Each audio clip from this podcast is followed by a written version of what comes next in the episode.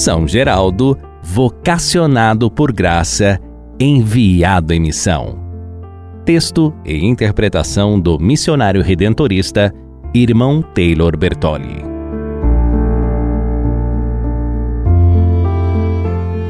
Olá, queridos ouvintes que nos acompanham pelas ondas da Rádio Aparecida.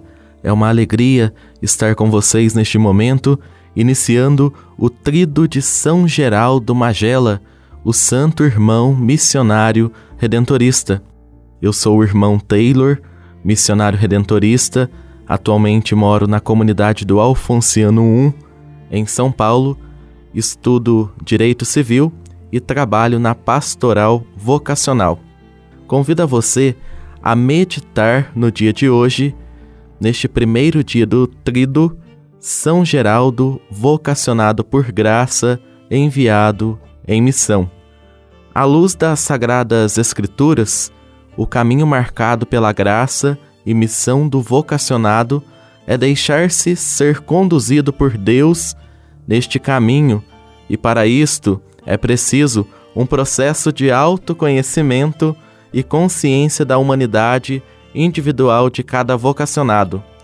A exemplo de Moisés, Samuel, Jeremias e Paulo, que tiveram suas vidas moldadas e conduzidas por Deus, nós precisamos perceber os sinais de Deus no seu próprio caminho, assim como eles foram preparados para a missão que haveriam de assumir posteriormente, revelando a face de um Deus presente e próximo do seu povo são Geraldo, o santo irmão, missionário redentorista, recebeu de Deus muitos dons especiais, como, por exemplo, o dom da bilocação, o êxtasis, a sabedoria infusa, a profecia, o de ler os pensamentos e os corações das pessoas próximas, como também das que estavam distantes.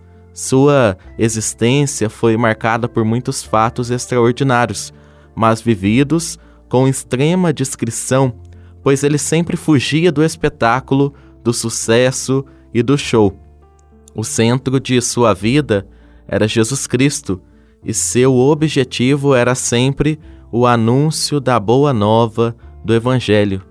As vicissitudes, as dificuldades e até mesmo os fracassos são partes integrantes do caminho vocacional e para o caminho de santidade na medida que a santidade está intimamente ligada com a humanidade e a transformação deste mundo criado por Deus, mas degenerado pelo pecado. O caminho da vocação não torna os candidatos em anjos, negando a sua humanidade, mas alguém que foi tocado pela graça de um encontro e transformado por ele, buscando agradar a Deus e não os homens. Outro ponto importante é a intimidade com Deus. Ela permite que as virtudes sejam exercidas, sobretudo pelo discernimento.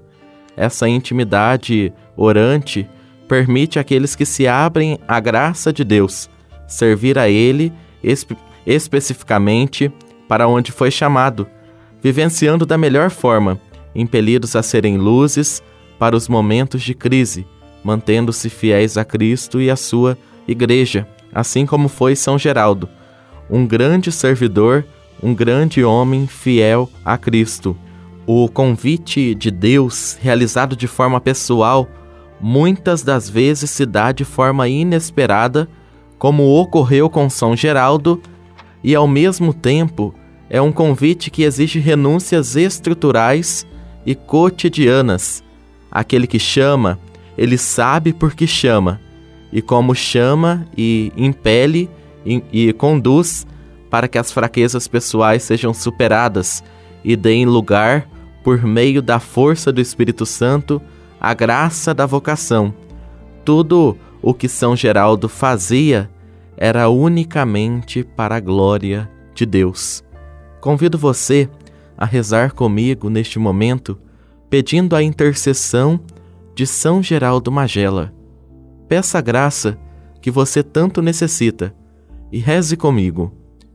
Ó milagroso São Geraldo Magela, pela Santa Cruz de Nosso Senhor Jesus Cristo, que tendes em vossos braços, valei-nos, ajudai-nos, socorrei-nos em todas as nossas necessidades e tribulações.